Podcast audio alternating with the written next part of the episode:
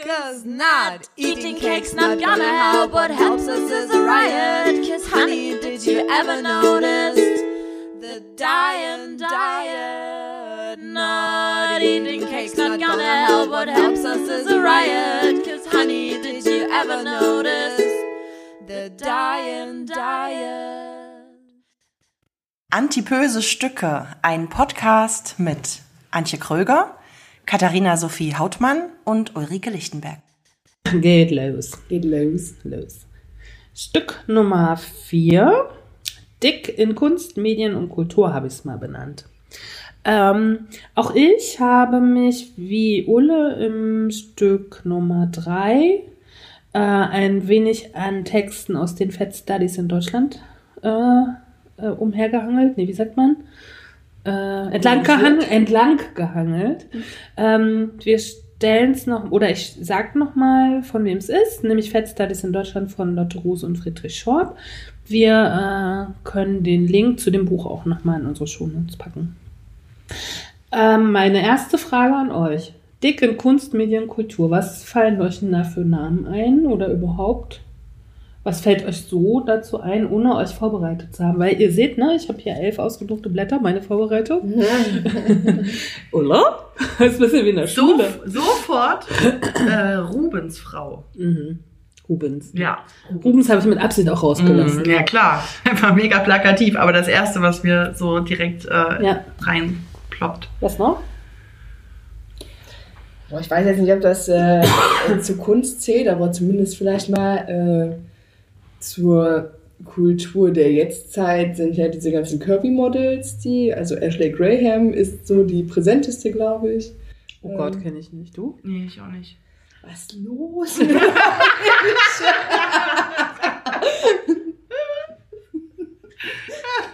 mein Gott. Ja, aber das, Das, ist die, die jetzt das Baby kriegt, oder? oder So weit bin ich nicht in, in, involviert. Ich, Weiß ich äh, auch nicht. Der Name sagt mir erstmal auf. Die hat aber so eine, das ist so ein, so ein typisches Kirby-Model, die eigentlich ähm, Mhm. nicht dick ist, sondern nur so eine, also die hat wahrscheinlich auch einen BMI, der alle, äh, alle Grenzen sprengt, aber ähm, die hat zumindest so eine Sanduhrfigur. Mhm. Sie ist auf jeden Fall in dieser Szene sehr bekannt und ich denke, das ist so eine Art von Kultur der Jetztzeit, die mit in dieses Thema fallen könnte. Ja. Instagram-Kultur. Ja. Mhm. Kultur und Kunst, was noch? Ja, wird schon dünn. Wird schon Kopf. dünn. Mir ist gerade noch Helga Hannemann. Kennt ihr noch Helga Hannemann? stimmt. Jetzt kommt die Dickhaltige Die- gesungen. die- ja, was DDR. Ah, nee, Jetzt hier kommt ein süßer. Nee, weil ich hab's verwechselt Stimmt, grad. aber, aber die hat doch auch Aber einen ja, Song, ja, ja, ja. Ne, mit Ich erinnere mich auch. Also die hat ihr Dicksein schon irgendwie nach außen getragen. Mhm. So. Das war schon für diese Kunstfigur wichtig, glaube ich. Sag mir Was was, ja. Kunst, Kultur, Fernsehen, Medien, Keller Oh, von Sinn. schrecklich. Keller von Sinn. Ja, ich habe, ähm, mir fällt ein TV-Sendung. Ich habe ja, besitze ja selber keinen Fernseher, aber gestern beim Recherchieren bin ich so bei YouTube äh, an so äh, Dingen lang geschrammt, die mich sehr verstört haben. TV-Show The Biggest Loser.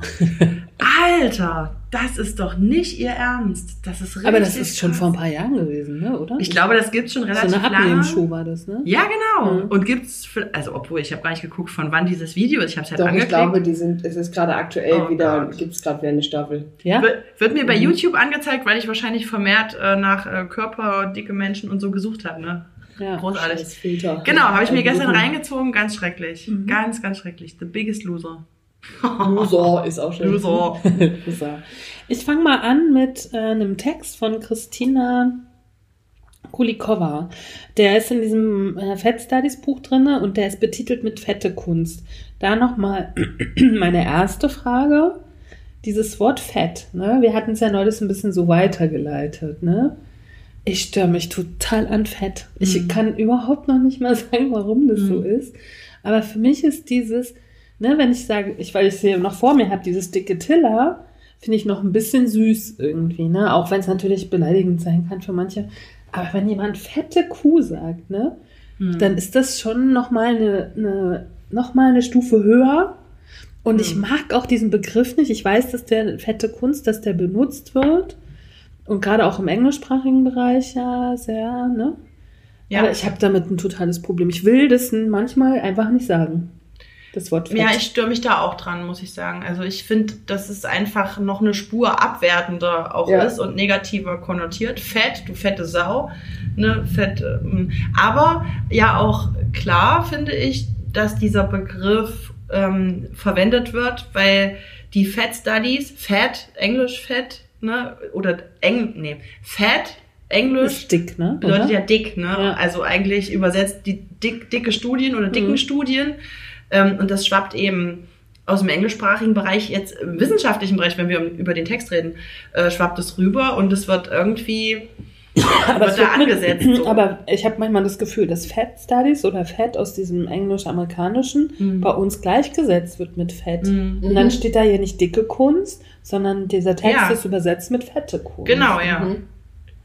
Das macht für mich schon wirklich einen Unterschied. Für mich auch. Ich glaube tatsächlich, der Unterschied ist, was Ole schon gesagt hat, dass es äh, gesellschaftlich halt einfach viel abwertender konnotiert ist, weil es halt immer auch in Form von Beleidigung und Schimpfwort benutzt wird, wenn jemand als fett bezeichnet wird. Fett ist halt nochmal die krassere Stufe von dick. Ne? So. Mhm. Also, das ist wie schlimm, schlimm am schlimmsten. Hungrig, dick, fett. So. Ja. Ja. Ne? Ja, so. okay. Und ich glaube, das ist das, was, was einen, weil man dann, weil man sich noch abgewerteter fühlt durch das Wort. Und ich habe gestern auch, es fällt mir auch noch dazu ein, auch bei meinen Recherchen, in der Überschrift, in einer relativ, also in der, in der Zeitschrift oder Zeitung, die nichts, äh, also die nicht irgendwie Bild oder bunte ist, Mhm. ne, habe ich fürs Wort fettleibig. Die fettleibige Sängerin oder so. Mhm. Fand ich auch. Oh, hab ich gedacht, was ist denn mit euch los? So eine Überschrift würde ich als Chefredakteur nie durchgehen Mhm. lassen. Ja. Ne? Also habe ich richtig gemerkt, wie mir mein Brustkorb zusammen beim Lesen so, ne? Die fettleibige Sängerin oder Schauspielerin, weiß ich nicht mehr genau. Ja. Das ist eben auch die Frage, warum ist es wichtig? Ja, Das ist immer das, was, was, mir in, was mir bei solchen Sachen immer durch den Kopf schießt. Warum ist sowas als Beschreibung wichtig, wenn es in diesem Artikel nicht um ihren Körper geht, sondern um ihre Kunst zum Beispiel? mhm. Jedes Mal frage ich mich das. Ich möchte mal ein Stück des Textes vorlesen, äh, bevor ich dann, also wir gehen von dem Text aus, ne, da geht es explizit um fette Kunst und äh, sozusagen ihr politisches Ansinnen, ne, so. Dann habe ich aber mal verschiedene Bereiche mir angeguckt. Was ich mir nicht angeguckt habe, sind Schauspieler, weil ich gedacht habe, pff, wo fängt man dann an und wo hört man auf und finde ich auch zu unwichtig sind. Ich meine, möchte diese Kunst der Schauspielkunst nicht abwerten, aber ich habe mich äh, auf Musik, auf äh, die darstellende Kunst und auf die, Neu die Medien tatsächlich ähm, ähm, bezogen. Als erstes dieser Text von Christina Kulikova oder Auszüge aus dem Text. Fragen Sie sich, was Fett und Kunst gemeinsam haben? Ungefähr so viel wie Mensch und Kunst. Einerseits ist Kunst ein Produkt menschlicher Aktivität und Menschen gibt es in allen möglichen Körperformen und Körpergrößen. Eben auch Fette. Anders handelt es sich um, andererseits handelt es sich um eine Produktion, die sich an Menschen richtet, sich mit Menschen beschäftigt, die gesellschaftliche Verhältnisse kommentiert und sich irgendeine Reaktion erhofft. Fette Kunst kommuniziert, fette Kunst ist politisch. Mhm. Das ist der Anfang. Was Mhm. macht das mit euch? Fette Kunst ist politisch.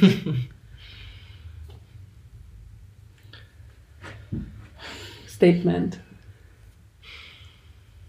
Na, es wird per se unterstellt, dass äh, fette Kunst oder dicke, ich, ich tue mich echt schwer, das so Ich tue mich auszusprechen, mit ne? dem fetten Kunst auf echt. Also, dass es per se ein Politikum ist, wenn dicke Menschen Kunst machen, ne? Äh, Und das referiert ja schon wieder darauf, dass es nicht normal ist. Also, dass ja, dass die Körperlichkeit heraussticht. Also es gibt normale Kunst und dann gibt es fette Kunst und die ist per se Politikum. Fette Kunst ist per se, kann, kann auch nur gemacht werden von fetten Mhm. Menschen und dann müssen sie aber auch die, den Körper sozusagen dafür einsetzen oder mit ihm arbeiten. Mhm. Ne? Also es braucht halt zwei, zwei Dinge. Mhm. Ne, du brauchst selber den Körper und du musst dich aber mit dem Körper auch also reflexiv auseinandersetzen. Du kannst dann nicht als fetter Mensch, in Anführungszeichen, äh, Töpfe, äh, also hier, oder Messer herstellen, oder das ist keine Kunst, aber jetzt Töpfern oder so. Mhm. Ne, du musst explizit den Körper sozusagen. Darauf referieren, auf den Genau. Körper referieren oder auf die Körperlichkeit. Aber ich könnte dicke Frauen töpfern.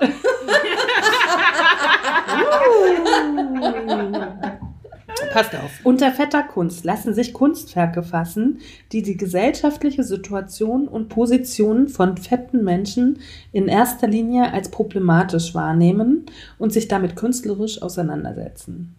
Die Intention dieser Werke ist, auf ein gesellschaftliches Problem hinzuweisen und die Zuschauerinnen damit zu konfrontieren.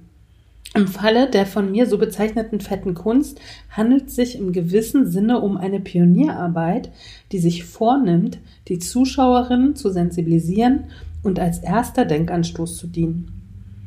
Denkanstoß wozu, worüber? Darüber, sich bewusst zu werden, dass Menschen aufgrund ihrer Körpermasse diskriminiert werden, besonders wenn sie dicker sind als das, was in der Mehrheitsgesellschaft als tolerierbar gilt. Dazu gehört, dass sie stigmatisiert, im beruflichen sowie privaten Leben benachteiligt, schlecht und oder falsch behandelt oder im medizinischen Kontext nur auf pathologisches Übergewicht reduziert und damit häufig überhaupt nicht behandelt werden. Geht schön zurück auf das vorherige Ja. Stück, ne? ja, ja. Also das heißt, nur, jetzt um den Bogen zu Kathi zu spannen, nur dicke Frauen zu, zu töpfern, ist keine fette Kunst. Oder? Weiß ich nicht. Naja, weil, weil, weil sie sagt in dem Text ja jetzt schon, dass du sozusagen darauf aufmerksam machen musst, dass es da ein Problem gibt. Also die kritische Auseinandersetzung. Okay. Genau. Aber dann kann, also wenn ich jetzt aber als, als äh, Maler, also als äh, gestaltender Künstler quasi einfach nur einen dicken Körper male, ist das dann aber ja auch noch keine fette Kunst. Ja, würde ich sagen. Außer ich, kann, ich äh, versuche, eine Sehgewohnheit zu ändern. Ja, aber das kann ich auch mit einer dicken Töpferfigur. Also de- deswegen, also für mich ist das, ähm, für mich ist es nicht so. Für mich ist das total Klar. neu, Also tatsächlich, ich- dass es diese Richtung in der Kunst gibt. Ich Also ich meine, prinzipiell sowas, was wir jetzt hier machen, ja. ähm, würde da reinfallen, weil wir, all- wir sprechen ja quasi tatsächlich die Missstände, die uns auffallen, an, ähm, in einer Art Kunstprojekt, was das ja hier schon auch ist. Ne? Ähm, Ein Podcast ist für mich ganz klar ein künstlerisches Medium, oder? Ja, für mich auch. Genau. Ähm, ich finde aber generell, dass ähm, dicke Körper im Kunstkontext zu zeigen halt nicht keine eigene Stilrichtung ist. Weißt du, wie ich Oder meine? äh, also ist oder braucht. Braucht auch. Ich finde es schon spannend, weil gestern, bevor ich mich damit beschäftigt habe, hätte ich das völlig dir, äh, hätte ich dir völlig zugesprochen. Jetzt, wo, wo ich irgendwie mich mit den Texten auch auseinandergesetzt habe und das, was sie erklärt, was politisch ist, ich lese gerade noch, nach, gleich nochmal was vor, würde ich sagen, doch, es braucht eine eigene Kunstgattung. Und es braucht auch diese Einordnung, äh, was politische Kunst ist, glaube ich. Mhm. Was ist denn Ich lasse mich gerne überzeugen. ja, was ist denn zum Beispiel, also für mich würde ich sagen, ich arbeite politisch, nicht, in, nicht, nicht zu jeder Zeit und nicht zu jedem Thema, aber ich glaube zum Beispiel, dass meine Körperbilder schon eine politische Arbeit sind, auf der einen Seite, weil ich versuche, irgendwie das Seh, die Sehgewohnheit der Menschen zu verändern, ne? oder auch provoziere und so, ne? Äh, was ich glaube aber nicht mache, ich habe ich habe ein paar Künstler mitgebracht oder eine Künstlerin, die das macht. Was ich glaube nicht mache äh, oder was ich so stark habe, ist so einen ästhetischen Anspruch an mich und meine Kunst. Also ich würde nicht alles durchgehen lassen, nur weil es dicke oder fette Kunst ist. Ne, für mich muss ein Foto trotzdem in der Komposition und das, was es, ne, alles ist, noch, noch stimmen. Ich sehe bei Instagram viel Kunst, die irgendwie gerade aus dieser Performance-Richtung kommt, die für mich ästhetisch einfach nicht stimmt. Und dann ist für mich der Inhalt, egal wie politisch er ist, auch nicht. Das überträgt es dann für mich nicht. Ich habe noch einen Absatz, bevor wir uns äh, bestimmten Künstlern widmen. Was heißt es, in der Kunst politisch zu sein? Es gibt viele Meinungen darüber, was unter dem Begriff politischer Kunst zu verstehen ist. Manche glauben, jede Kunst sei politisch, wenn sie sich verschiedenen, Gesellschaft, verschiedenen gesellschaftlichen Geschehnissen und Verhältnissen entgegenstellt, sie kritisiert und kommentiert oder untermauert. Nach dem Kunsthistoriker Ludwig Lavacek ist jede Kunst in dem Sinne politisch, dass sie eine Perspektive von Sozialbeziehungen offenlegt. Im engeren Sinne deutet der Begriff politische Kunst auf Kunstwerke, die sich explizit auf soziale und politische Probleme der heutigen Welt beziehen. Allerdings unter dem Vorbehalt, dass diese Tätigkeit Kunst bleiben muss und nicht Politik werden darf. Was bedeutet das für eure Kunst? Ist eure Kunst politisch, die ihr macht? Nö. Also meine, meine nicht, aber da haben wir, haben wir ja schon mal dazu gesagt, ich empfinde mich halt tatsächlich auch nicht als ähm, Künstler, der ähm, irgendeine Message verbreiten will. Ich bin halt. Aber sehr, wozu dann Kunst? Weil ich es gerne mache. Also das, das ist ganz, ganz praktisch bei mir. Ich ähm, äh, singe einfach gerne und unterhalte damit gerne Menschen. Und wenn, aber also ist nicht so, dass ich nicht, äh, dass ich quasi keine Message verbreiten will, aber jetzt nicht zwingend mit, ähm, mit meinem Gesang. Also weil ich einfach mich nicht in der Lage fühle, Texte, also Texte zu schreiben, das ist halt irgendwie, ich weiß, ich habe mich damit noch nie so richtig auseinandergesetzt und gefühlt kann ich es nicht. Und dementsprechend ist halt quasi diese, diese Kunst, die ich betreibe, nicht mein Medium, um eine Message zu verbreiten. Wir haben ja da schon mal drüber geredet, mhm. Ole, ne? Wir haben schon mal drüber geredet und ich revidiere. Ha, ich habe nämlich ganz, ja, ja, ich hatte damals gesagt, dass ich irgendwie nicht so richtig das Gefühl habe, dass ich mich vielleicht politisch ähm, in meiner Kunst äußere oder dass meine Kunst irgendwie politisch ist. Und ich habe da viel drüber nachgedacht, über dieses Gespräch, was wir hatten. Und ich habe tatsächlich festgestellt, doch, doch, meine Kunst ist politisch und sie wird immer politischer. Denn ähm, es ist unter anderem eine politische Entscheidung für uns, äh, von uns zum Beispiel als Band nicht äh, bei Spotify vertreten zu sein. Auf so, wir wollen das nicht. Mhm. Also wir stellen unsere Kunst kostenlos zur Verfügung zum Beispiel. Ne? Auf Bandcamp kann man die Songs hören. Man kann auch das Album kaufen, aber du kannst es auch vor allem hören. Mhm. So, das finde ich eine politische Entscheidung. Äh, wir haben ganz oft schon Soli-Konzerte gespielt, äh, gerade in Leipzig für die T6, für Gentrifizierungsgeschichten, für Entmietungs- äh, Sachen, äh, um Gelder zu sammeln, dass die Leute irgendwie ihren Anwalt bezahlen können. Solche Geschichten. In dem Sinne sind wir sehr politisch. Wir ähm, geben Konzerte äh, im, auch manchmal in politischen Kontexten. Äh, zum Beispiel, wenn wir auf kleinen Festivals spielen ähm, und wir machen äh, Ansagen dass wir uns äh, gegen jegliche Form von Rassismus zum Beispiel stellen. Und wir hat, haben in Bands auch ähm, Konzerte abgebrochen, als wir in Bonner auf dem Marktplatz gespielt haben. Und äh, es äh, kam dann äh, die braune Brut angekrochen aus den Ecken. Und wir haben gesagt, okay, das ist jetzt für uns, für diese Leute spielen wir nicht, wir hören jetzt auf.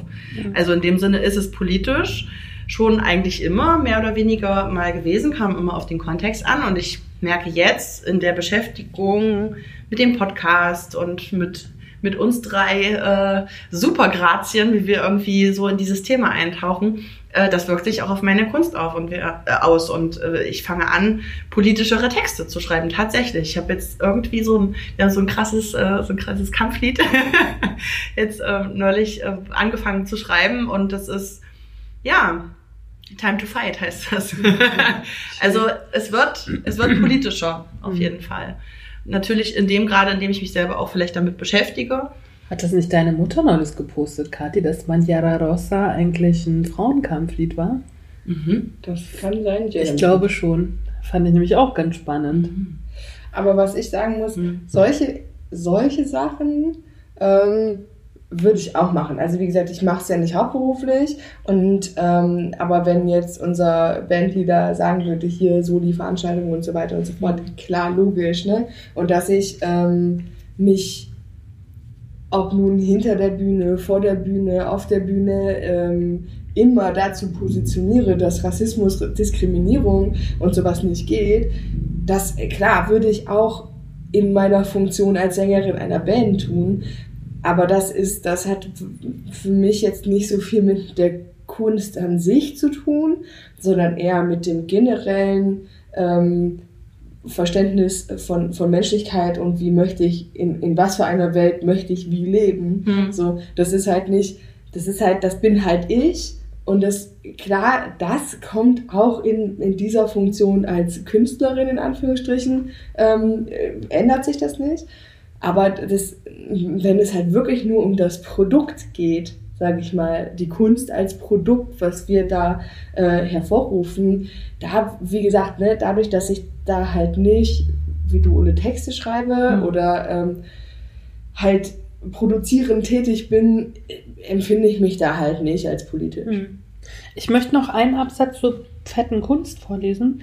Ähm, bei mir geht es zum Beispiel so, ich kann diesen Ansatz der fetten Kunst verstehen und empfinde den auch ganz wichtig.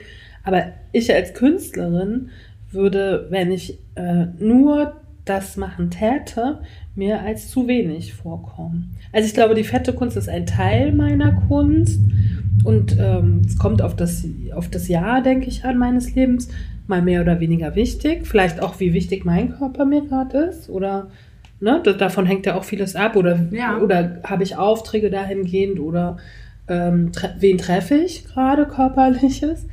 Ähm, aber ich könnte mir kein künstlerisches Leben nur in dieser Sparte vorstellen. Das wäre mir zu langweilig, weil das ja wie bei mir, der Körper ist ja nur ein Teil meiner Persönlichkeit. Mhm. Na, und dem möchte ich mich jetzt nicht irgendwie 9 to 5 ne? oder, oder, Ja. oder immer oder überhaupt immer widmen. So. Ausschließlich. So, Ausschließlich. Ne? Ja. Auch nicht 9 to 5, aber auch nicht ausschließlich. Begrenzt halt auch Begrenzt. ne? Naja, das, genau. Also ich hab, bin ja auch noch viel mehr als dick. Richtig. Ne? Und äh, ich, ich finde wichtig, äh, das habe ich heute auch noch mal jemandem gesagt, ich finde wichtig, Sehgewohnheiten zu verändern. Mhm. Wir müssen mehr denn je Sehgewohnheiten. Deswegen braucht sie fette Kunst ganz, ganz dringend.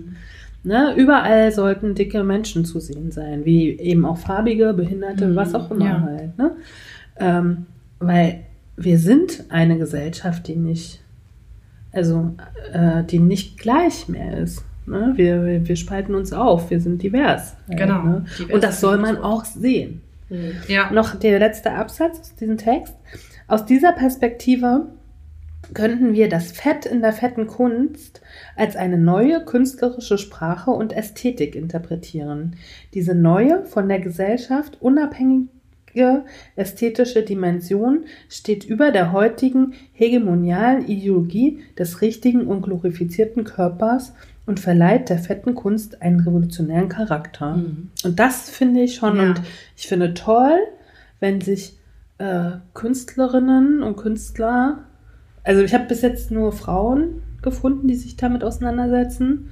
Gibt bestimmt aber auch Männer, ähm, wenn sich die ausschließlich damit beschäftigen und richtig reingehen halt, ne? So. Ja. Also für mich käme das nicht in Frage, Mhm. ähm, aber für wen das wichtig ist. So, dann habe ich euch eine Künstlerin mitgebracht. Ich wollte es eigentlich andersrum machen, aber dann machen wir es so rum. Ihr hört jetzt ein bisschen Blättergewühle, das macht aber nichts. So, eine Künstlerin, die sozusagen mir dahingehend aufgefallen ist, die ich wiedergefunden habe, weil ich sie lustigerweise schon kannte, ohne das zu wissen, ist Julischka Stengele, eine Künstlerin aus Berlin. Und ich zeige euch, Mädels, hier am Anfang mal drei Fotos. Also es sind diese drei Bilder von Julischka. Was seht ihr auf diesen Bildern? Das sind Fotos von ihr, von der Künstlerin? Genau. Die Künstlerin macht äh, Selbstporträts und Perfor Performances. Und das, was ihr hier seht, dieses Bild Mhm. ist sozusagen Titelbild ihrer Ausstellung. Wollt ihr mal beschreiben, was ihr da seht? Weil wir müssen es ja sozusagen ein bisschen unseren Hörern Natürlich. äh, beibringen. Also auf dem Bild, von dem Antje gerade sprach, ist ähm, dann ja wohl die Künstlerin selber zu sehen, ähm, im Vierfüßlerstand mit einer Schweinsmaske auf dem Kopf. Ähm, sie ist durchaus äh, wohlgenährt. also ist eine dicke Frau und äh, die ihre Brust und ihre zwei Bauchrollen, die sie hat, ähneln tatsächlich auch den Zitzen einer, äh, einer naja, st- stillenden Sau, sagt man das so? Ja. Ja, ja und das ist, ähm, ja, wie, ich weiß gar nicht, was es mit mir macht, ehrlich gesagt. Ich überlege gerade. Also das ist auf jeden Fall äh, das äh, Titelbild der Ausstellung. Ich will noch mal sagen, wie sie hieß. Äh, oder ich glaube, sie ist beendet, weil sie hat genau vor einem Jahr in Berlin stattgefunden. Fat Femme Furious Mhm. heißt die Ausstellung. Also es hat, ähm, also dadurch, dass es, dass, dass diese, dass diese Schweinemaske auf ihrem Kopf sitzt, hat es tatsächlich schon, schon, also äh, es wirkt tatsächlich auch sehr animalisch, ne? Also es hat Auch durch äh, die Hautfarbe, ne? Ja, richtig. Also sie ist relativ, sie ist weiß, also es ist eine, auch sehr gut abgestimmt mit der Schweinemaske. Ähm, und es wirkt schon, es wirkt schon sehr tierisch, ne? Also Und wir sehen vor allen Dingen nichts anderes. Ne? Wir haben einen grauen Hintergrund Mhm. und haben praktisch diese hockende Juliuschka mit Schweinsmaske. Ne? Mhm. nichts, was ablenkt. Ne? Einen Schatten haben wir noch, aber ansonsten. Und was ich spannend finde an dem, an dem Bild ist, wir haben ja keine Art von Sexualität. Ne? Das finde ich ja auch bei meiner Aktfotografie immer so wichtig, ne? weil viele Leute ja mit dieser Aktfotografie immer so Erotik verbinden. Mhm. Ne? Ich finde auch, ich sehe eher ein Tier als einen Menschen. ja, Ja, auch Komplett. so. Was ist mit den anderen Bildern, die ich da noch habe? Ulle? Ähm, Hier ist, sehen wir zwei Bilder. Ich beschreibe das obere. Man sieht äh, eine dicke Frau vor, von schräg hinten. Äh, sie schaut sich ähm, ja, mit, mit gesenkten Lidern über die linke Schulter so ein bisschen. Ähm, die Füße stehen so, ich würde sagen, hüftbreit vielleicht auseinander und ähm, die Arme liegen so ein bisschen am Körper, eng am Körper an. Man sieht ähm, Speckrollen am Rücken, ähm, die so ein bisschen an der Seite lang gehen zum Bauch vor. Man sieht einen dicken Hintern mit ganz viel Dellen und ganz viel ähm, Krampfadern, glaube ich. Also es ist sehr viel Struktur, die man erkennt. Äh, es ist auch von der Ausleuchtung kommt mir so vor, ähm, ja, da Voll draufgehalten. voll draufgehalten, Mhm. genau, dass aber wirklich auch jede Delle und jede Ritze und jede Narbe ähm, erkennbar ist. Man sieht ein Tattoo, was sie auf dem, auf dem Rücken hat, an der Wirbelsäule lang. Mhm. Sie hat dunkle, dunkle Haare und es, ähm, es und sie wirft so einen kleinen Schatten äh, nach vorne hin, so einen undefinierten Schatten. Und ich, äh, also bei mir macht das Bild, ich habe eine Empfindung von Einsamkeit. Durch Ich ihr find- Gesicht, oder? Ich finde es super ehrlich. Also, Mhm. weil, machen wir uns nichts vor, so sehen wir alle aus, wenn man uns von hinten anguckt. und Also- so ausleuchtet. ja, und so Ja. ausleuchtet. Ne? Ich habe aber ja, ich hab einen dickeren Hintern, auf jeden Fall. ja, ich, ich wahrscheinlich auch. Ähm, aber diese, diese Speckröllchen am äh, Rücken und die Zellulite an den Beinen und auch diese Knubbelkniekehlen, die Mhm. habe ich auch. Vielleicht nochmal eine Beschreibung des dritten Bildes, weil das finde ich ganz spannend. Ja. Das ist mein Lieblingsbild. aus- Ich von finde das auch drei. großartig. Ja, Ja. ich, mit kurz beschreiben? Ja, genau. Also äh, es ist zu sehen ein, ein Torso, also von den Schultern bis ungefähr kurz über die Knie, nackt. Das habe ich gar nicht erwähnt eben, ne? Das obere Bild, da ist sie auch komplett nackt. Bei dem äh, aktuellen Bild ist sie nackt bis auf eine Leggings oder eine Strumpfhose, nehme ich an, die äh, bis auf Höhe des Bauchnabels reicht, in Grau. Und sie hat Handschuhe an. Äh, man sieht also Brüste, die Hände äh, liegen oberhalb der Brustwarzen auf den Brüsten und es sind weiße Gummihandschuhe und darauf sind rote Fingernägel geklebt. Und die Brustwarzen sind sozusagen die Pupillen in aufgemalten Augen und es kleben angeklebte Wimpern äh, noch darüber und es sieht wahnsinnig aus. Gefällt mir sehr gut. Was halt, was ich so krass an diesem äh, Bild finde, ist die Ausladung der Hüfte. Wahnsinn, ne? Wahnsinn. Ja, fast so wie bei einer dunkelhäutigen Frau. Mhm. Das finde ich ja bei Aber so. es ist nicht nur, es ist ja nicht nur die Hüfte, es ist, wenn du vorne äh, guckst, ist es auch, also es ist wirklich der untere Bauch, Am den- Bauch. Hm. Mhm. den man auf dem ersten Bild mit dem, also dieses mit diesem, auf diesem animalischen Bild, sieht man das halt auch so gut, weil sie hat so richtig, sie hat wirklich drei Rollen. Einmal die Brust, dann die Oberbauchrolle und dann die Unterbauchrolle. Und auf dem dritten Foto, was jetzt gerade ähm, Ulle vor sich liegen hat, ist halt quasi die Oberbauchrolle, die über dem Bauchnabel quasi ist, durch diese Hose getrennt von der Unterbauchrolle, die man erahnen kann unter dieser Hose. Mhm. Also es sieht, es sieht die Form, die Form der Hose nach unten erinnert von der Form her echt an eine Karotte. Ist also Ja, ne? Ja, es sieht für mich so aufgesetzt aus, als ob, als ob zwei Teile, das Unterteil Ja, und das stimmt. Oberteil genommen worden und zusammengesteckt Ja. wurden. Oder wie Aber- eine Eiswaffel. Ja. Aber daran sieht man mal, wie spannend der Körper ist. Mhm. Ne? Und bei Julischka ist es so, die macht halt nicht nur Fotos von sich selbst, sondern auch Performances im Raum.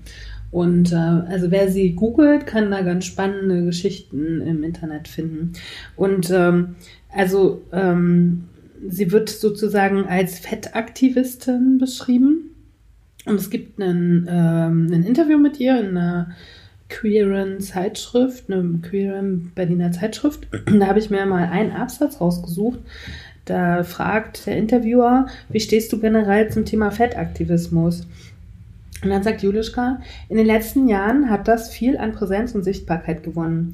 Body äh, Positivity and Fat Acceptance kommen mir oft wie Trendthemen vor, die in vielen Medien verhandelt werden. Diese beziehen sich aber oft auf den Aspekt Schönheit. So nach dem Motto, wir können alle schön sein und hübsche Kleider anziehen, aber es geht um sehr viel mehr. Zum Beispiel Diskriminierung am Arbeitsplatz oder im Gesundheitssystem. Diskriminierung von fetten Menschen ist ein strukturelles Problem, deshalb fordere ich nicht Fat Acceptance, sondern Fat Liberation. Ja, geil. Schön, ne? Sehr schön. Ja. Haben wir jetzt ja schon sehr oft drüber gesprochen und ich Mhm. finde toll, dass es so verschiedene Ansätze gibt. Manche machen es übers Visualisieren, über, ich mache es über Fotos, sie macht es über Bilder und Performances und wir drei machen es jetzt letztendlich über diesen Podcast. Übers Hören. Ja. Übers Hören. Mhm. Mhm. Ne? Dass, dass, dass es so viele verschiedene Wege gibt. Dann die, die Politikerinnen von dem Bündnis 90 Grünen und SPD machen es halt über ihre Politik. Mhm. Also es gibt Mhm. so viele verschiedene Ansätze. Und wenn wir halt aber alles zusammennehmen, wird es halt rund. Also Mhm. alles hat seine Daseinsberechtigung. Mhm. Das finde ich daran so schön. Und das Insgesamte wird dann vielleicht auch zu einer Bewegung. Ne? Ja. Also diese Ja. Ja. Fat Acceptance Bewegung. Und alles, was wir jetzt äh, an Bildern und ähm, Texten oder so haben, ähm, werde ich alles in die Shownotes packen, so dass es sozusagen Mhm. für euch, die es jetzt nur gehört habt, Damit dass ihr man das nach überprüfen kann, ob wir das ordentlich beschrieben haben. Ein bisschen wie im Kunstunterricht heute. Ne? Wir kommen zur Musik. Ich habe mir zwei Sachen rausgesucht tatsächlich. Äh, einmal ist es Lizzo, Mhm. irgendwie, weil die ja gerade überall stattfindet. Und äh, ich habe euch für, weißt du nicht, ist eine, du auch nicht. War nicht so richtig, den Was Namen ist los gehört, mit ja. euch? Guck, ich- Ashley Graham, sage ich dazu. Stimmt, ne? Selektive Wahrnehmung. Ja. Okay, fangen wir an mit einem Musiktext, den ich von Faber mir entliehen habe. Faber? Mhm, Sagt ja. euch aber was, ne? Ja. Dir auch? Also ich habe aber ich habe den Namen schon gehört, aber ist tatsächlich. ein junger, äh, junger Barde, sagt man das so. Ein junger Musiker aus der Schweiz, Mhm. ne? Ja. der sehr, sehr tolle Texte hat, finde ich. Und Mhm. der hat einen Text, seitdem ich den erst das erste Mal gehört habe, das sind meine Lieblingstexte von Faber. Und zwar singt er, pfeift sogar den dicken Mädchen nach, um gut zu ficken, muss man ja nicht unbedingt ein Model haben. An dicken Titten, Lippen ist auch ganz schön. ja, der junge Mann gefällt mir gut. Wie toll ist Okay, das denn? ja. Ne? Also er macht ja eh viel politische Kunst. Das Sehr Boot ist politisch, voll, ne? ja, haben wir, ja. äh, kennen viele von uns. Ne? Äh, Aber das ist so subtil. Das ist so eine ganz kleine Zeile Mhm. irgendwie. Und das macht natürlich ganz viel mit mir, weil Mhm. ja, er spricht so viel Schönes aus damit. Ne? Nur so als Einstieg in das Thema Musik, genau. Und ich habe mir die Frau Lizzo ausgesucht. Lizzo ist äh, 31 Jahre, äh, ist 1,74 groß und 140 Kilo schwer. Was ich daran krass finde, weswegen ich das erwähne, ist, dass man diese Zahlen im Internet findet. Mhm. Ne? Also mein Gewicht wird man nicht im Internet finden, weil ich mein Gewicht nicht weiß. Und Ja. selbst wenn ich es wissen würde, würde ich das niemandem sagen. Ja. weil das auch wieder da nicht relevant ist. Für was ist es denn relevant? Mhm. Ich finde es krass. Ich wollte das auch nur sagen. Mir ist es wirklich auch egal. Ähm, aber ich habe euch ja vorhin schon mal kurz gesagt, als das Mikrofon noch aus war, ähm, dass äh, ich erstaunt war, von wie vielen Leuten du das Gewicht erfährst im Internet. Ach echt, krass, Ja. das stimmt, ja. Hast du gesagt. Aber auch ja. das, ich würde nie auf die Idee kommen, das Gewicht von irgendjemandem zu googeln, weil das keine relevante Ja. Information ist. Ja, Aber, stimmt. ne, aber du brauchst gar nicht danach zu googeln. Du googelst nach Leso und ihrem Cover oder was weiß ich, um was zu erfahren. Und schon landet man beim Gewicht. Aber weißt du, was spannend wäre? Ob es, also ich meine, sie ist ja nun sehr offensichtlich dick, ähm, findet man auch von normalgewichtigen Sängern, Schauspielern das Gewicht im Internet. Hm. Das wäre was, was mich interessiert, ja. Weil dann wäre es halt schon wieder dieses, sie ist halt Musikerin und in erster Linie wird man nicht ihre Kunst betrachtet, sondern an erster Stelle steht, äh, wie viel wiegt sie denn die Gute? Bevor wir mal anfangen zu hören, wie sie singt, wie viel wiegt sie denn? Was ich halt krass finde daran, also sie ist Sängerin, Rapperin, war auf dem Cover der Vogue. Und ähm, was ich daran spannend finde, ich habe von dem, also sie ist letztes Jahr im Festsaal Kreuzberg aufgetreten und ich weiß von vielen Leuten, die da waren, dass es ein unheimlich krasses Konzert war. Sie hat auch viele dicke äh, Background-Sängerinnen und Tänzerinnen und die machen mega Show. Die eine hat irgendwie gemeint, äh, sie hätte alle Emotionen während dieses Konzertes erlebt. Also sie scheint schon was zu, äh, ne? So. Hat aber jetzt erstmal grundsätzlich ja nichts mit ihrem Körper zu tun. Sie scheint die Menschen zu erreichen mit ihrer Musik, was ja toll ist. Ne? Mhm. Ähm, und ich, also das war der mega Zufall gestern. Ich nehme sie als, als Künstlerin, ne, weil ich habe euch das auch ausgedruckt. Sie hat auf ihrer Platte, die letztes Jahr erschienen ist, ein Selbstporträt, Mhm. wo sie nackt drauf ist. Ja. Ich zeige es jetzt gerade mal. Alle anderen können das sich mal im Internet ergoogeln. Ähm, und ich hatte mir war schon ganz klar, dass ich Lizzo nehmen will. Und dann höre ich gestern Radio und dann wird ihre Platte dort kritisiert. So, ne, die sie letztes Jahr Ach, rausgebracht krass. Total der Zufall. Und dann sagt der eine Typ, ähm, naja, ihre Musik, die ist ja nun schon sehr poppig und sehr allgemeingültig, so. Finde ich jetzt nicht so, so spannend. Aber ich finde sie als dicke Frau, als dicke Künstlerin wichtig. Als dicke, dunkelhäutige Künstlerin wichtig. Oh, da dachte ich, ich muss das Radio einschlagen. Wahnsinn. Ne? ja. Also auch sie wird von manchen, ich glaube nicht, dass es allgemeingültig ist, aber sie wird von manchen auch als Fettaktivistin gesehen. Wie wichtig ist sowas in der Musik? Ich habe eine Frage dazu. Ja, oder bitte. für, ich weiß gar nicht, ob du das weißt oder ob ihr das wisst, aber was macht, was sagt denn ihre Kunst darüber? Beschäftigt sich ihre Kunst mit, mit äh, ihrem Körper auch oder generell? Ab, absolut, das tut sie. Ah, okay. Und ähm, zum Beispiel sagt sie, ähm, wenn sie auf die Bühne geht, ich bin eine dicke Bitch, ich brauche Tempo. So, also sie Mhm. spricht auch so. Und ich habe das Bild ist ja von ihrem Cover letztes Jahr. Ich habe jetzt neue Fotos bei Instagram gesehen, wo sie deutlich dünner aussieht. Also ich glaube, der Körper spielt schon für sie auch eine Rolle Mhm. im Hin und Her und so. Aber sie spricht von sich auch als dicke Frau. Und es gab auch immer mal wieder wohl Skandale im amerikanischen Fernsehen mit ihr, Mhm. wo sie extra, extra knapp bekleidet ist. Mhm. Und so. Also sie benutzt das auch als Provokation, ihren Körper. Ähm, aber dann muss ich sagen, ist ja die Aussage vom Radiomoderator nicht falsch. Hm. So, ne? Also wenn sie mit ihrer Kunst auch, äh, äh, also zum Beispiel die Diskriminierung von dicken Körpern behandelt, dann ist sie ja in der Tat Ich weiß halt Eine nicht, wenn man, wichtige, wenn man dicke sagt, ich bin Künstlerin. eine dicke Bitch oder, wie- oder ob das schon was ist, was äh, Kampf gegen Diskriminierung ist, sondern, oder einfach nur eine Zustandsbeschreibung. Mhm. Ne, sagen ja auch viele amerikanische Rapper, ich bin Nigger, so. Ja. Also ich würde sagen, sie, sie, sie, sie verneint ihren Körper nicht, aber ist das schon ein Kampf? Also Aber so tief ihre- bin ich jetzt nicht in die Texte Aber ich wollte mal sagen, aber ihre Liedtexte, und das wirst du jetzt nicht beantworten können, äh, Nee. behandeln aber nicht ihren Körper. Weißt du nicht. Das weiß ich jetzt tatsächlich Mhm. nicht. So tief bin ich da nicht reingegangen. Aber dann, we- wenn, kurz, wenn, ähm, wenn das der Fall wäre, dann wäre die Beschreibung aber trotzdem hinfällig, weil dann wäre ja auch ihre Kunst nicht nur poppig oder austauschbar, sondern dann hätte sie ja auch in ihrer Kunst die Aussage. Ne? Und einfach nur, weil jemand, ich finde, das, das ist vielleicht das, was mich so richtig nervt, ja? ähm, dass jemand, der, der halt in der Öffentlichkeit steht und äh, diese Körperlichkeit hat, also dieses Dicksein hat, direkt immer als Aktivist für die Rechte von dicken Menschen bezeichnet. Er hat, muss noch nichts gemacht haben. Ja? So, meine, wir, wir kümmern uns darum, wir sagen dazu was, wir wollen, dass wir so wahrgenommen werden. Aber jemand, der Musik macht und halt einfach in so einem dicken Körper steckt, der muss doch nicht jetzt schon mal per se den Wunsch haben, auch als Aktivist für äh, Fat Acceptance oder so da zu, also da zu sein. Und das ist halt was, ne? Ich meine, lass sie doch ihre poppigen Lieder machen, wenn sie Spaß an poppigen Liedern hat und wenn ihr Ziel ist, Menschen zu unterhalten. So, das hat doch, ist doch völlig losgelöst von dieser, von diesem politischen Engagement. Ist es, aber was mir gestern aufgefallen ist, ist auch wieder so ein Frauen-Männer-Ding, ne? Oder?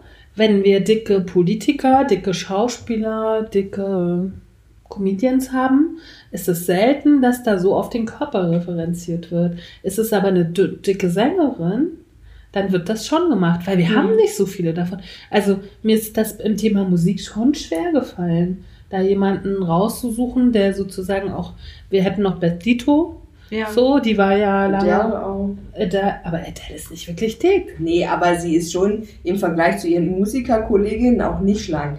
Das stimmt. Ja. Aber ich wollte halt jemanden nehmen, der wirklich irgendwie ähm, dick ist und nicht Mhm. nur irgendwie fünf Kilo Übergewicht hat oder so, weißt du? So. Normalgewicht wolltest Oder. Normalgewicht hat. Aber da wird es halt dann schon dünner. So. Mhm. Ne? Und bei, bei Männern ist schon viel mehr möglich. Und da wirst du auch nicht so reduziert. Außer du legst es vielleicht drauf an. Halt, ne? So. Ja, und äh, als, als dicke Frau ähm, oder als dicke Sängerin, zum Beispiel Bestito, ja, gab es ja auch immer so diese Aufreger, die einerseits so, hab ich, hatte ich immer das Gefühl, ist die Presse so angeekelt und andererseits total fasziniert, weil sie sich immer für enge Klamotten und so angezogen hat, ne? Und die hat ja damit auch provoziert. Oh, und ich, mich hat diese Verlogenheit von Karl Lagerfeld zugelernt. Oh ja, das fand Der auch hat krass. auch wirklich, er hat so schlecht Mhm. über dicke Menschen, Mhm. aber die ist auf jeden Fall auf, die ist dann auf einmal seine Muse. Da habe ich mir gedacht, was ist Ja. mit dir denn falsch? so, ne? Ansonsten sind dicke Menschen, er fand sich ja auch selber mal dick ganz schrecklich, ja. ne? Und nicht wertvoll und so, erst als er dann wieder abgenommen hat. Mhm. Und er hat ja auch regelmäßig über Dicke wirklich abgelästert. Mhm. Aber Bestito war auf einmal seine Muse und er kreiert dann was für sie, ne? Ja, ich glaube, das schlägt so ein bisschen, ähm, also was wir jetzt gerade besprochen haben, ne? Ist es, muss es immer gleich ähm, im politischen Kontext zu sehen sein. Aber da sind wir ja gerade, was, was du eingangs gesagt hattest, ne? Ist dicke Kunst per se politisch? So, wie wird das betrachtet? Und ich, ich muss sagen, ich bin auch zwiegespalten. Also ich finde es auch nicht gut, wenn man irgendwie eine dicke Sängerin beispielsweise hat und da gleich irgendwie einen Aktivismus unterstellt so und dann empört ist, wenn es nicht so ist. Aber andererseits finde ich es eigentlich auch eine gute Entwicklung, dass die Wahrnehmung dahin geht. So, dass die Leute sagen, das ist bestimmt eine Aktivistin, großartig. So, und nicht so wie ganz lange das immer, oh, pff, Also ich glaube zum Teil die Dicke. äh, ist sie auch Hm. Aktivistin, weil ihr Mhm. zum Beispiel wichtig ist, dass ihre Background-Sängerin und die hat wohl Konzerte gegeben mit Tänzerinnen, die nur dick sind. Mhm. Und auch zu zeigen, ich bin dick und kann mich trotzdem bewegen. Oder ich bin dick und auch sehr dick und habe trotzdem einen tollen Körper und zeigt den. Ne? Ja, sind wir wieder bei Sehgewohnheiten. Ne? Ja. Beyon- Beyoncé macht das auch. Die hat eine All-Girl-Band und hat, äh, ich habe einen Konzertfilm mal von ihr gesehen und hat äh, tatsächlich auch ganz viele unterschiedliche, dicke, dünne, viele dicke Tänzerinnen auch, Background-Sängerinnen, äh, alles erstmal Mädels. Also ich glaube, die ist auch, ähm, hält sich, oder hält sich selber, klingt jetzt blöd, aber ist eine, eine große Feministin und äh, versucht das eben auch auf der Ebene, die sie bedienen kann, halt auszuleben. So klar macht die irgendwie auch Millionen mit ihrer Popmucke so und äh, lässt sich halt ablichten und macht Cover mit so irgendwie fast nichts an und klar, verkauft sich halt so, ne? Aber ist auf der anderen Seite, macht dann sowas, so, ne? Hat irgendwie nur Mädels in der Band, äh, bezahlt die gut, hat irgendwie coole Tänzerinnen, die irgendwie jeden, Aber jede Körpergröße doch- bedienen. Schlimm ist doch, dass das schon Aktivismus ist. Ja? Mhm, klar, also, ne? Ja. weil ich, eigentlich müsste das Normalität sein. Na klar. So. Und das, das meine ich damit. Mhm. Das ist, ich finde das gar nicht. Und klar ist das super, dass, ähm, dass die auf sowas aufmerksam machen, ob sie das nun bewusst machen oder nicht. Ja. Ja, So, ähm, aber es, wie gesagt, das halt quasi, weil unter Aktivismus hinter diesem Wort steckt ja auch immer die, ähm, ähm, die also beziehungsweise die Aussage, dass etwas bewusst getan wird. Ne? Weil wenn ich aktiv bin, also Aktivismus Mhm. betreibe, dann entscheide ich mich dafür. Und ich glaube eben, dass ganz viele Sachen, bei der Lizzo äh, mag das mag sein, ja, weil sie wahrscheinlich über die äh, Brisanz des Themas äh, Bescheid weiß, weil sie selber in so einem Körper steckt. Aber bei einer Beyoncé, weißt du, denke ich mir immer, ah, das ist, ja, ich finde es schon irgendwie gut, aber ich glaube, das ist auch Ausnutzen des aktuellen Trends, Das um ist Greenwashing. Zu machen. Das Ja, ist sowas wie stimmt, Greenwashing ja. so ein bisschen, Ja. ne? Ja. Irgendwie. Das ist ja das, was Julischka, glaube ich, auch in ihrem Interview gesagt hat. Vieles ist, ähm, es klingt cool, ne? ja. Body Positivity und so Genau. klingt erstmal gut. Und Ähm, ist vor allem angesagt. Es wird Genau, ist, ist angesagt. Es, das, das, Ist das, das macht gerade, damit kann man Klicks machen, damit kann man. Aufmerksamkeit Ja. generieren, damit kann man noch mehr Geld verdienen. Ja. Und ähm, das ist, ist eigentlich so ein bisschen wie diese ganze Umweltgeschichte aktuell, ne? die prinzipiell wichtig ist und gut ist zu unterstützen, aber ganz viele springen einfach nur auf diesen Zug auf, um noch mehr Kohle zu machen, mit also quasi den Kapitalismus noch mehr zu unterstützen. Deswegen war ich gestern von dem Curvy-Magazin so ein bisschen, ne? Mhm. weil ich mich damit schon mal beschäftigt habe, weil ich das tatsächlich im Laden schon mal gesehen habe Mhm. und dann ein bisschen nachgeforscht habe, was das dann nun ist. So. Das ist genau da entstanden, wo der Trend am stärksten war, so Plus-Size-Modeling entsteht und so. Da machen wir jetzt noch schnell ein Magazin, Mhm. ne? Ja. damit wir da auch eine gewisse Zielgruppe abholen. Und Verkauf. Also Genau, und dann habe ich auch einen schönen, habe ich viele schöne äh, Zitate gelesen, kommen wir gleich zu. Curvy ja, dick nein. Mhm. Und genau das ist was das Curvy-Magazin auch suggeriert. Das heißt ja Mhm. auch Curvy. Ja. Ja. Kurvig mega gut. Am Mhm. besten obenrum und hinten. Genau. Aber Genau. Fettrollen, nein. Mhm. Die Haut muss trotzdem straff sein, Auf man jeden muss trotzdem Fall jung jung, sein. genau. Genau. es muss eine Taille da sein. Ja, ja, ja, So. Sanduhrmäßig, ne? Genau. Ja, und das habe ich also nur. Und große Größe geht auch nur bis Größe 48 höchstens. Ja, genau.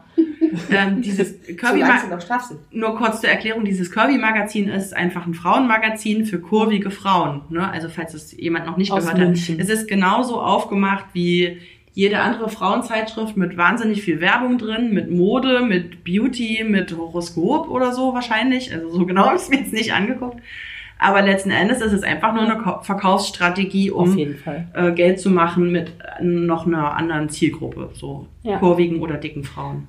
Und ich bin halt immer, ich weiß nicht, ob ich es komplett verteufeln soll, weil ja auch das Sehgewohnheiten ändert. Ja? Das ist- stimmt. Das stimmt, ist halt immer ja. dieses, es ist zwar, du weißt, es macht mich sauer, weil ich weiß, was da an Intentionen hintersteckt.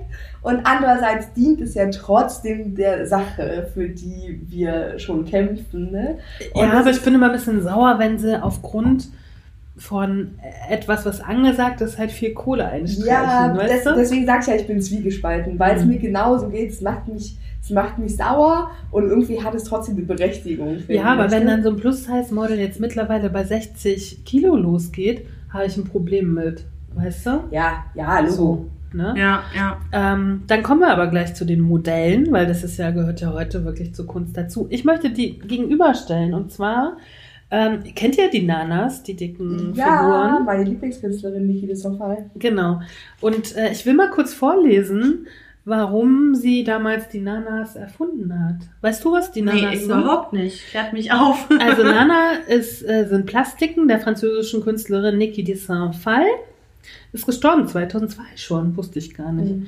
Ähm, die äh, Nanas sind alle in so Pop-Art, farbenfroh gestaltete, volum voluminöse weibliche Körper mit überdimensionierten Geschlechtsmerkmalen. Ich habe jetzt eine hier, die ist aber ganz klein. Aber wenn du mal dann guckst, im Internet gibt es ganz viele von der, von denen. Ach doch, die kenne ich. Genau, Ja. die Nanas. Die Ja. gibt's auch überall so als Holzfiguren zu kaufen. Ja. Genau, und ich würde noch gerne vorlesen, warum sie die angefangen hat zu machen. Und zwar hat sie damit alle Macht den Nanas, hat sie gesagt, Mitte der 60er. Also es gab diesen Aktivismus schon Mhm. sehr früh. Ja, ja. War äh, eine Idee der Frauenbewegung. Ähm, erstmals wurden sie 1965 in Paris ausgestellt. Die lebensbejahenden, fröhlichen, bunten, meist tanzenden, oft überlebensgroßen, dicken Nanas ziehen sich durch ihr Schaffen. Nanas stehen zunächst für Lebenskraft, Weiblichkeit, freie Gestaltung ohne Hemmung und Konventionen.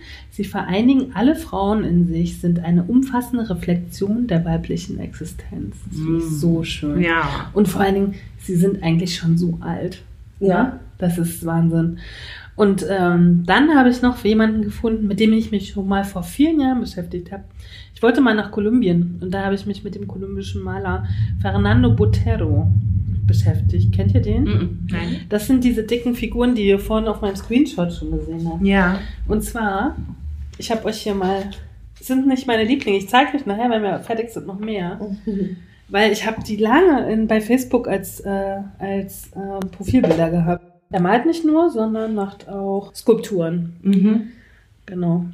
Ich finde es super, weil die, äh, die ist eine, eine äh, Frau gemalt auf diesem Bild. Die hat ungelogen einfach genau Deine so Beine. dicke Beine wie ich. So. Er hat äh, ganz tolle Serien. Er hat eine Zirkusserie. Da stehen dicke Frauen auf den Köpfen von Männern. Ganz toll. Ich zeige euch nachher noch ein paar. Ja.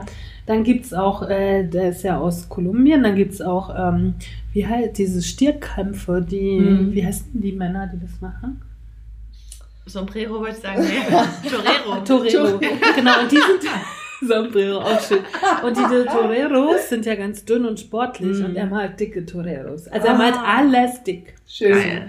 Und oh, ich liebe diese. Ich habe schon mal, ich habe gestern, heute Nacht habe ich schon Stunden mit seinen Bildern verbracht, vorhin noch mal und aber vor Jahren auch schon mal. Und ich würde so gerne die mal live sehen. Ja. Und ähm, ich habe noch mal, äh, mal kurz einen Text. Die Darstellung der Figur erlebt eine besondere Ausprägung in seinen Arbeiten, denn er zeigt den menschlichen Körper wie auch alle anderen Formen in überzeichneten Proportionen. Alle seine Figuren sind dick, sehr dick. In seiner Ästhetik sind dicke Menschen schön. Somit bilden seine Bilder dicke Menschen ab. Könige, Soldaten, aber auch Tänzerinnen und Toreros, hier haben wir sie, die man eher mit dünnen Figuren assoziieren würde. 1977 schuf er beispielsweise eine Variation von Leonardo da Vincis Mona Lisa mit kugelrundem Gesicht. Auf diese Art und Weise steigert er die sinnliche Präsenz, ein Stilmittel, das fortan zu seinem prägenden Gestaltungsmerkmal wird. Wie kaum ein anderer Künstler hat sich Botero intensiv mit der Kunstgeschichte und Tradition auseinandergesetzt. Von Rubens zu Picasso zum Beispiel. Er erforscht, wie diese Maler vor ihm, den Raum und die Präsenz der Form. Boteros Gemälde leben von der Spannung, die sich durch den Gegensatz der Üppigkeit der menschlichen Figur und der gleichzeitigen Reduktion der Details aufbaut. Wir gucken uns nachher noch ganz viele davon an, weil die sind echt zum Verlieben. Ich finde sehr schön, dass das Pferd auch dick ist. Alles ist dick, Ja, alles das ist ist dick. ganz Es ist niedlich. wirklich alles dick. Es gibt auch ein Christi-Bild, wo es einen dicken Christus gibt. Alles ist dick bei Sag ihm. noch mal den Namen des Malers für die Fernando. Botero. Fernando Lebt auch Botero. noch. Bitte googelt unbedingt und geht auf die Bildersuche und schaut euch diese Bilder an. Die sind echt ganz großartig. Ja, sehr großartig. Und das möchte ich. Wir haben nicht mehr so viel Zeit. Ich habe es schon geahnt. ähm, aber trotzdem möchte ich noch dazu kommen, weil in diese Bilder sind wir jetzt alle verliebt, ne? Und Mhm. von Botero. Und ich glaube, ganz viele andere Menschen sind das auch. Ne? weil es eine Imagination ist. Hm. So, auf der anderen Seite haben wir jetzt hier die neuen Curvy-Modelle, Modelle, Modelle Mhm. in unseren Medien, die sehr, sehr spalten. Mhm. Da haben wir zum einen Tess Holiday. Kennt ihr Tess Holiday? Ja. Mhm. Kennt ihr, ne? Ja. So, ich habe hier nochmal das Cosmopolitan-Cover ausgedruckt. Ja. Hm. Was ja eigentlich nicht wirklich schlimm ist, oder? Nö. Also wir sehen eine dicke Frau im Badeanzug. Ja. Zum ersten Mal eine dicke Frau auf der Cosmopolitan. Das war 2018. Mit ohne Knie. Ja. Mit ohne Knie. Spitze. Genau. ähm, ich folge Tessa Holiday schon länger auch auf äh, Instagram und finde schon krass, was diese Frau durchmacht. Mhm. Letztendlich ist es selbst gewählt, auf jeden Fall. Ne? Ob der Körper jetzt wie der selbst gewählt ist, müssen wir jetzt erstmal nicht drüber diskutieren. Aber die hat ja, also sie hat, sie geht ihre ganze Depression, lässt sie da fallen. Die Mhm. hat ein zweites Kind bekommen vor drei, vier Jahren, weiß ich nicht genau. Und diese ganze Schwangerschaft als sehr dicke Frau, plus Geburt, plus danach, alles auf Instagram. Hm. Hm. Und ich habe gedacht, wie erträgt diese Frau diese ganzen Kommentare und diese ganze Häme? Ist da so viel Hate Oh, dabei? Mega. Also nicht nur? Ja. aber die, also ich habe nochmal aufgeschrieben, sie hat, ähm, glaube ich, zwei Millionen Follower.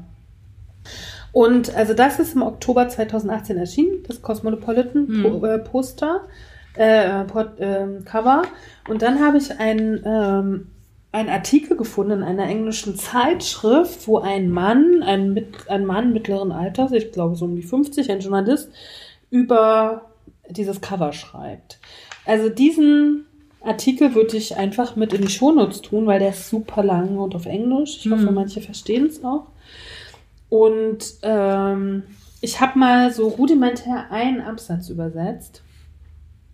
Also er sagt irgendwie, du bist, äh, dein BMI ist mehr als 40, du bist krank und äh, dass du uns hier ähm, deine Krankheit so vorführst, das ist eigentlich menschenverachtend. Also so spricht er. Und ähm, dann sagt er hier in einem Absatz, doch Cosmopolitan setzt sie auf einen Thron, also dich ja, äh, auf einen Thron und erklärt, du bist ein Vorbild für andere, die, aus, die auf diese Weise ausgeschlossen werden. Du bist ausgesprochen ehrlich und äh, das ist das, was die Modebranche gerade braucht, weil du nicht dem engen Schönheitsideal äh, Ideal der Gesellschaft entspricht. Und dann sagt er danach, was für ein absoluter Quatsch. Wie bei allen Modellen der Größe 0 sollte ihr Körperbild, also Testkörperbild, ähm, nicht gezeigt werden und weil es ungesund ist und es sollte alle davon ab, also alle davon abgehalten werden, dieses zu feiern. Ne? Und also in diesem Kon also in diesem Sprachduktus ist dieser ganze, das war jetzt nur frei übersetzt, ne, Ja, aus dem Englischen. Und äh, da habe ich mich gefragt, als ich sozusagen Boteros Bilder, die Nanas und His Holiday. Warum haben wir mit realen, so überdicken Menschen solche Probleme? Ich glaube nicht, dass es Hate über Nanas und Boteros Bilder gibt. Warum ist Ja, das so? Aber, aber weißt du, wo ich, wo, also generell finde ich, äh, hat den Mensch das vielleicht auch gar nicht anzugehen, wie diese Frau ihr Leben, wenn er, ich denke mir immer, wenn sie nicht interessiert, soll er nicht hingucken. Ähm, andererseits denke ich mir, ähm, wo er recht mit hat, ist, wir verteufeln in der Modeindustrie die äh, Zero, also diese Null-Mode und sagen halt, das ist nicht gesund und, ist, und da, da muss man gegen vorgehen und so weiter und so fort. Aber das wird ja nicht getan. Nee, nee, das stimmt, aber das ist, und ich finde, ich finde es, ähm, ich finde ein Stück weit nachvollziehbar, das Argument zu sagen, dann aber bitte schön auch in die andere Richtung, weil ein Körper dieses Ausmaßes ist, äh, kann auch genauso schädlich für die Gesundheit sein. Ne? Weil ich haben wir ja, wir haben das in der ersten Folge besprochen, dass ähm, es nicht per se heißt, ein, ein, ein äh, deutlich übergewichtiger Körper ist krank, aber deutliches Übergewicht kann natürlich zu Gesundheitsrisiken führen. Willkommen bei Audible. Gute Unterhaltung. Sie hören mit Ignoranten sprechen. Wer nur argumentiert, verliert. Wie ist denn das jetzt passiert? Ignoranten. Oh, das ist super. okay. Okay. Also ich verstehe die Argumentation zu sagen, wenn das eine nicht gezeigt werden darf, weil es Menschen dazu verleiten könnte, in diese ungesunde Schiene abzudriften, ist eben auch genau dasselbe an der anderen, am anderen Ende äh, der äh, Fahnenstange. Ja, ja, ja. genau. Mhm. Äh, genauso möglich. Mhm. Also ich meine, wenn jemand jetzt sagt, hm, okay, ähm, super dick ist jetzt das neue Schick, ist das ja für den Körper auch nicht gesund. Ist nicht gesund für Aber die Knie. ich, aber ich glaube, das sagt auch. Tess Holiday nicht. Aber Nee. ich finde schon, wenn wir zum Thema Sehgewohnheiten gehört eine dicke Frau oder meinetwegen auch eine sehr dicke Frau. Ja, aber dann gehört schon auch aufs eine Cover. sehr, sehr dünne Frau dazu. Auf jeden Fall. Und auch eine mit einem halben Arm. Ja, genau. Auf, also auf dem Cover sollte alles stattfinden dürfen. Aber ich weiß nicht, warum ein, ein Typ äh, irgendwie äh, am nächsten Tag irgendwie drei Seiten ein Artikel dazu schreiben muss und der auch wirklich zum Teil sehr angreifend ist. sehr Ich- angreifend und bewertend und dann schreibt er auch noch irgendwie, ich bin Mitte 50 und ich habe einen gesunden BMI. Also er schreibt in dem Artikel sehr viel, was er alles ist. Aber das, nur weil er äußerlich nicht sichtbar irgendeinen Makel hat, kann er den ja trotzdem haben. Ja. Natürlich, ja. Ich bin da komplett bei dir. Nur das eine Argument fand ich schlüssig. Mhm. Ne? Mhm. ja, Also- geht mir auch so. Aber, ich, aber man feiert doch nicht. Da, dadurch, dass sie auf dem Cover ist, feiert man doch nicht das Dicksein. Oder? Das, das ist. Es ist so Auslegungssache irgendwie, Ja. ne? So oder so. Also man kann es in beide Richtungen sehen, finde ich. Vor allem Also- unterscheiden sich die Extreme nicht. Das meine ich damit. Also, wenn jetzt eine super dünne Frau, also eine meinetwegen, die tatsächlich äh, magersüchtig ist, auf einem Cover abgebildet ist, dann feiert das ja auch nicht die Magersucht. Mhm. So. Mhm. Ne? Hm. Und ähm, das, aber trotzdem wird es ja, wird ja auch das so ausgelegt. Mhm. Weißt du, wie ich es meine? Hm. Ich, was ich halt krass finde, ist, ich habe das nun live mitgekriegt, was das für Ausmaße hat. Und das andere war ja mit dieser Anna O'Brien, die für Gillette, das hatten wir schon mal das Mhm. Thema, ne, diese Werbung gemacht hat im amerikanischen und wo sozusagen so viel Beleidigung abgegangen ist, dass sie das echt schlecht ertragen hat auch. Mhm. Ich meine, letztendlich ist sie nur eine Projektionsfläche. Ja. Ne? Eine Projektionsfläche für Menschen, die da ihren Hass abbilden. So. Und das finde ich problematisch. Ich möchte nicht sagen, dass ich au- auch mit meiner Kunst oder Kunst, die ich konsumiere, dass ich irgendwas feiern möchte. So, ich finde halt einfach nur unter dem Aspekt, ich möchte das aber sehen. Ich, genauso möchte ich alte Menschen sehen, Mhm. genauso möchte ich Tod sehen. Ich möchte das alles sehen. Mhm. Und das ist für mich aber kein Feiern. Ne? So, Lizzo war ja auch auf dem Vogue-Album drauf. So. Und das ist ja trotzdem nicht feiern, dass wir jetzt eine dicke schwarze Sängerin haben. Was ja.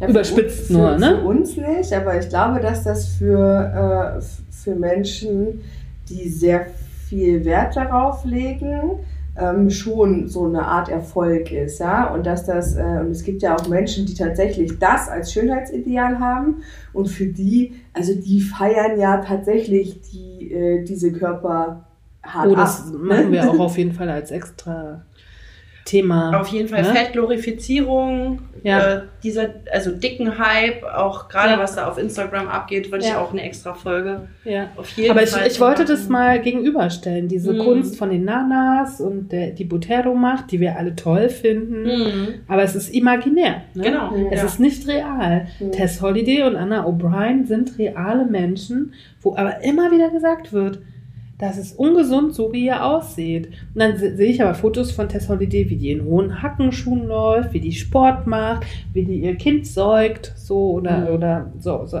also ihr, ihr Kind ernährt. Dann denke ich, das kann doch alles kein Mensch machen, der krank ist. Ne? Ja. Sie lebt ja ein ganz normales Leben in ihrer Dimension sozusagen. Nur, dass man ihr vielleicht das, was mit ihr ist, einfach ansieht.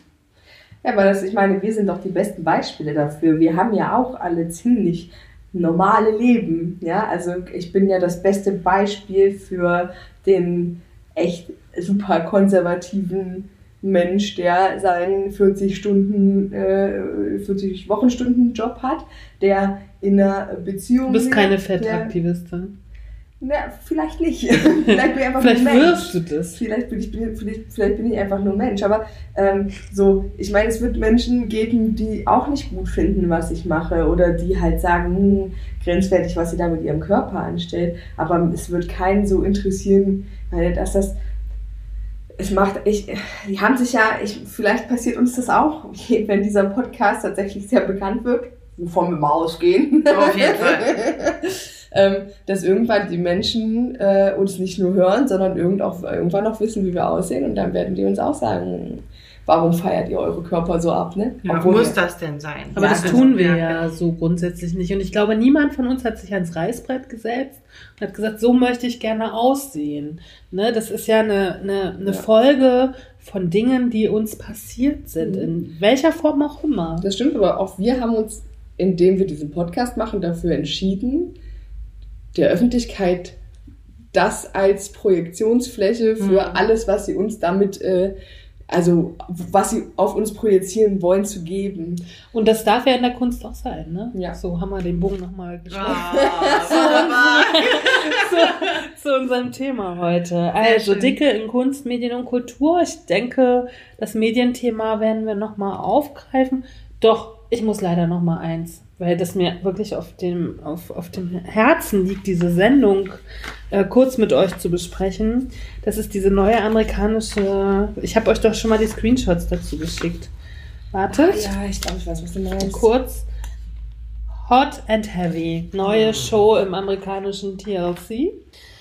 Ähm, drei Paare, bei denen die Männer heiß und die Frauen fettleibig sind. Oh, das alleine schon. Schon geil, ne?